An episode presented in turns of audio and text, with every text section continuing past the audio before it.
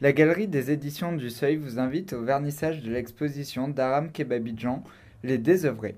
Voilà comment on pourrait euh, présenter le roman, ce premier roman euh, de l'auteur, tant il est plein de vidéos, de sculptures, d'installations, de tableaux, d'œuvres plastiques, de journaux autour de l'art contemporain.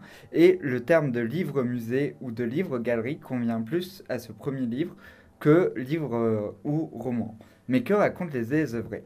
Eh bien, les désœuvrés, racontent la vie d'artistes, même euh, la vie d'une société, totalement régie par l'art contemporain. Ces artistes habitent le CRAM, la Cité des Arts Modernes.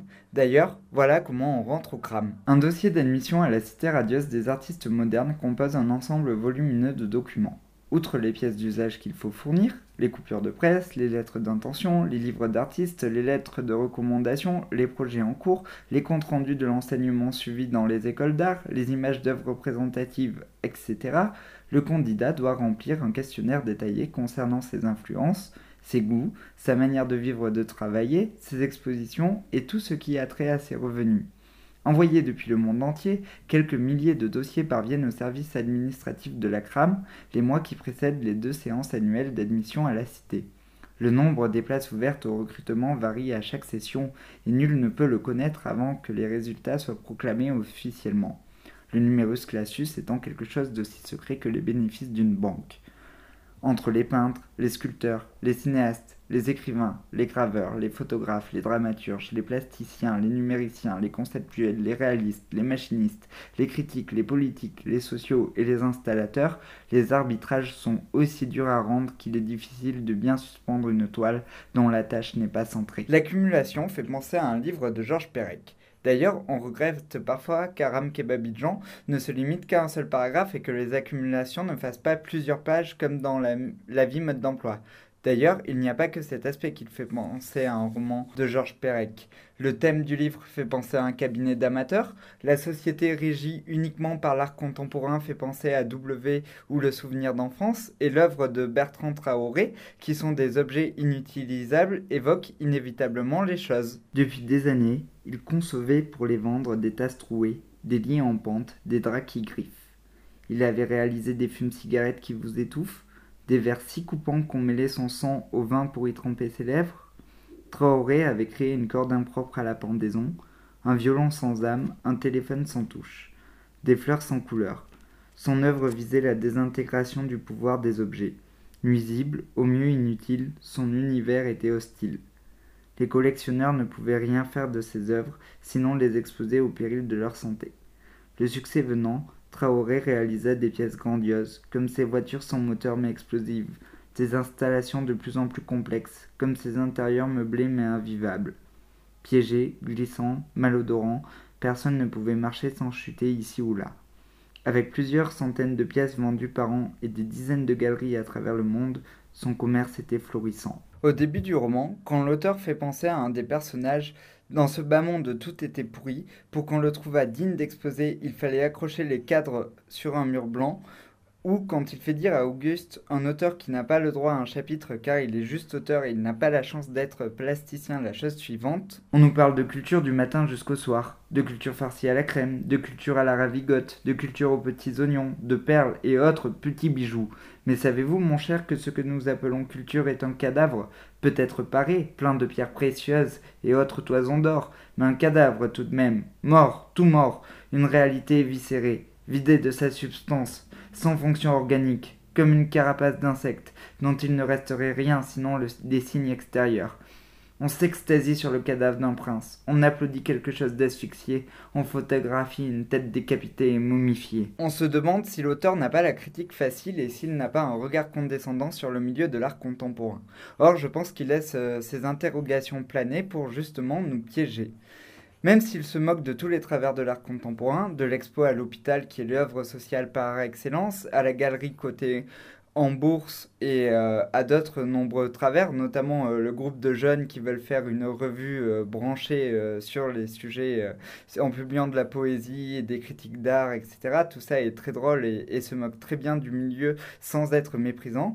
En lisant les œuvres d'Adrien Astève ou de Bertrand Traoré, on se rend compte qu'il a un, un énorme respect pour le milieu de l'art contemporain. Une certaine tendresse d'ailleurs se dégage du roman. Je ne sais pas si Aram Kebabidjan connaît et aime le spectacle de rue, mais quand il l'emploie en décrivant le carrousel d'Adrien Astève, comme dans certains décors forains ou dans certains théâtres de rue, les personnages avaient de larges mains, de grands yeux noirs, de grosses têtes rondes, du rose au bord des joues et des robustes membres. On pense euh, à l'œuvre Le Manège d'Andrea. D'ailleurs, il n'y a pas que cette œuvre qui fait penser au spectacle de rue. Quand il parle du centre commercial de Bertrand Traoré, on pense au supermarché Ferraille. Bonjour et bienvenue au supermarché Ferraille. Moi, c'est Belinda, hôtesse de caisse. Suivez-moi, je vais vous faire découvrir nos bingo, bingo, bingo promos. Les visiteurs bougent avec l'assurance des professionnels devant leur caddie chromé. Biscuits, conserves, condiments, café, confiture, compote, liquide, pain, pâtes, produits d'entretien, céréales, fruits, légumes, chocolat, crème, poisson et viande, casseroles, verres, serviettes, œufs, farine, cacahuètes, chips, dentifrice, les étals regorgent de nourriture et de produits ménagers, ordonnés comme dans l'enceinte d'une bibliothèque. Tout produit et plusieurs fois représenté existe dans différents formats et nombreux coloris. La succession des formes, des motifs donne le vertige.